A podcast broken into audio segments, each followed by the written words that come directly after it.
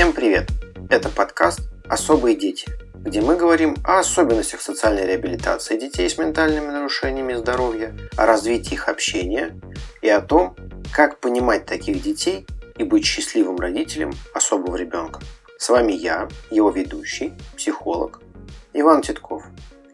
И сегодня у нас немного неплановая тема подкаста, навеянная моим диалогом с одной мамой, недовольной мамой, которая мне описывала центры, в которых побывал ее ребенок, и суммы, которые она там отдала. И каждый раз, когда она описывала свое недовольство, первым пунктом всегда была цена. То есть, что мы отдали там 20 с чем-то тысяч рублей, а результата нет. Что мы отдали почти 50 тысяч рублей, а результата нет. И вот эта вот постоянная ориентация на суммы, толкнуло меня к этому выпуску. А, то есть вообще давайте поговорим о том, а как коррелируют деньги и результат, на что обращать внимание в работе специалистов, как вообще для себя делать некую иерархию результатов.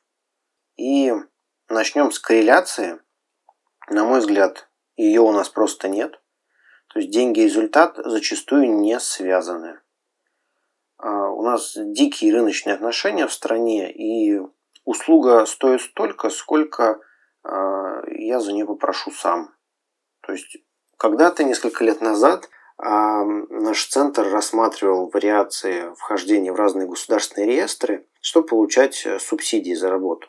И вот, например, по логики государства, например, час работы психолога, я уже точно не помню сумму, но что-то в районе там 119, что ли, рублей, 117, что-то такое. Как вы относитесь к психологу за 117 рублей? Не знаю, как нужно низко пасть, чтобы на такие условия согласиться. Вот, с другой стороны, я знаю людей в нашем секторе, людей, занимающихся реабилитацией особых детей, которые за свою консультацию кто-то полторы, кто-то пять, кто-то восемь тысяч просит. И как понять, это адекватно, неадекватно, какой результат я за это получу? Точно ли это вот э, надо давать 8 или можно дать полторы? Или за 117 рублей сходить к психологу? А, вот на самом деле не знаю ответ на этот вопрос, его нет. А, тут э, больше на отзывы ориентируйтесь, чем на суммы. Суммы никак вам не подскажут качественность работы. Более того, вот в добавление к подкасту про мошенников, который мы выпускали раньше, а, часто есть вот эта старая еще советская логика, что если дорого, значит хорошо. Нет, неправда. А, есть очень много дорогостоящих специалистов, которые почти не помогут вашему ребенку. Поэтому не ориентируйтесь в вопросах реабилитации на некие суммы. То есть ориентируйтесь на них э, только в той степени, в которой они отражают вообще адекватность вашего семейного бюджета. Ну, то есть вы вообще тянете такой или не тянете. Но стараться выбрать специалиста подороже точно не нужно. И давайте подумаем, на какие нужно ориентироваться вещи, чтобы понимать, что вообще результативность от занятий есть. И, на мой взгляд, здесь можно первым вообще поставить свое удобство. То есть удобство родителя когда родитель замечает вдруг, что то, что он раньше делал э, с ребенком, теперь ребенок делает сам. То есть родителю удобнее стало. То есть он там не обслуживался в каких-то моментах, а теперь стал обслуживать. Это за счет работы определенного специалиста. Круто. Вот это результат. На такой результат можем ориентироваться. А на какой еще результат стоит обращать внимание? На эмоциональную стабильность и большую выдержку ребенка. Иногда это совершенно сторонний результат. То есть как это происходит? Э, нам часто описывают, например, работу какого-нибудь логопеда, и работа с логопедом не очень эффективная. Но ребенок, например, как отмечает мама, он высиживает у нее 40 минут, он почти нигде так не может, а у нее он сидит. Он прям старается, у него не получается, но он старается. Он там буквы по-прежнему звуки не выговаривает, но он сидит. Вот вот это высиживание, может быть даже эмоциональная стабильность во время этого высиживания, это же тоже интересный побочный результат. Может его специалист не ждал, но он его сформировал. И если родитель на это обращает внимание, то может быть и даже и стоит продолжать эти занятия с логопедом вот ради того, чтобы прокачать э, вот этот сторонние скиллы ребенка не менее важные. Усидчивость, эмоциональную стабильность, выдержку. То есть, может, со звуками вы потом пойдете к другому логопеду. Но конкретно этот каким-то хитрым образом, может быть случайно, у него получилось прокачать вот такой навык ребенка. Здорово, это хороший, важный результат. То есть умение высиживать, а, умение концентрироваться – это очень важное умение. Понятно, что ребенок растет, и концентрация внимания у него в целом становится больше, он там дозревает. Но это все равно требует тренировок. И какой-то специалист Возможно, эти тренировки осознанно или неосознанно проводит. И это хороший результат. На него стоит ориентироваться. Следующий результат, очень важный, я считаю, это просто позитив своего ребенка. Вот бывает, что у нас очень часто такие истории есть. Родители описывают, что он ходит в спортивную секцию, он там вот ни грамма лучше спортом этим заниматься не стал. Но он так рад, Ему так все нравится. У него там есть друзья, ну, друзья с точки зрения ребенка с аутизмом. То есть, что он их видит, он их знает, он с ними здоровается, от них не бегает. То есть, родители часто записывают таких детей в категорию друзей своего ребенка. А, то есть, вот позитив детский – это отличный результат, если ребенку просто нравится занятие. Он, может, там не, не станет хорошим футболистом, а, но от того, что он испытывает радость, от того, что он пинает мяч, пинает его в составе некой группы детей, а, что иногда там этот мяч куда-нибудь попадает, и все счастливы, это вызывает у ребенка неподдельную радость. И это прекрасный результат, за который можно платить. За счастье своего ребенка, за его интерес. А, не, не всегда обязательно важно, чтобы вот именно какие-то навыки развивались. Не всегда.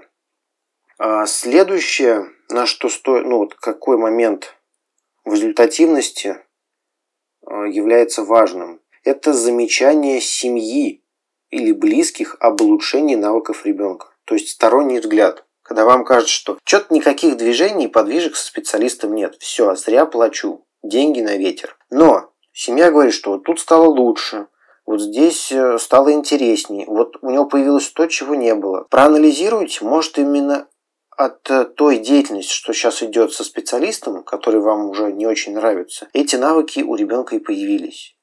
То есть мы всегда неадекватно оцениваем своих детей, и это нормально, потому что мы вовлечены, мы очень эмоционально задействованы во всем. Поэтому оценка семьи, друзей, знакомых, особенно, например, вот знакомый, которого там не видели несколько месяцев, он говорит, слушай, у тебя так ребенок поменялся он вот такой и такой стал, а таким он не был. Это интересно. От чего это произошло? Может, конечно, он просто вырос. Но, может быть, это повлиял специалист. И это, вот это хороший результат, если его видят окружающие. Потому что окружающие более честные. Если результат есть, они о нем скажут. Они его не будут придумывать, они не будут его как-то сильно приукрашивать или наоборот. Э, в общем, это важно. А следующий результат – это улучшение структуры общения ребенка и методов взаимодействия ребенка и окружающего мира. А, даже если, например, занятия не очень направлены именно на общение, хотя как они могут быть не направлены? Любое занятие – это занятие в том числе и на общение. А если структура общения улучшается, может быть, там даже просто словарный запас увеличивается, это тоже результат. Поэтому, когда вы идете к одному специалисту и ждете определенного результата, это не всегда правильный подход, как бы странно ни казалось.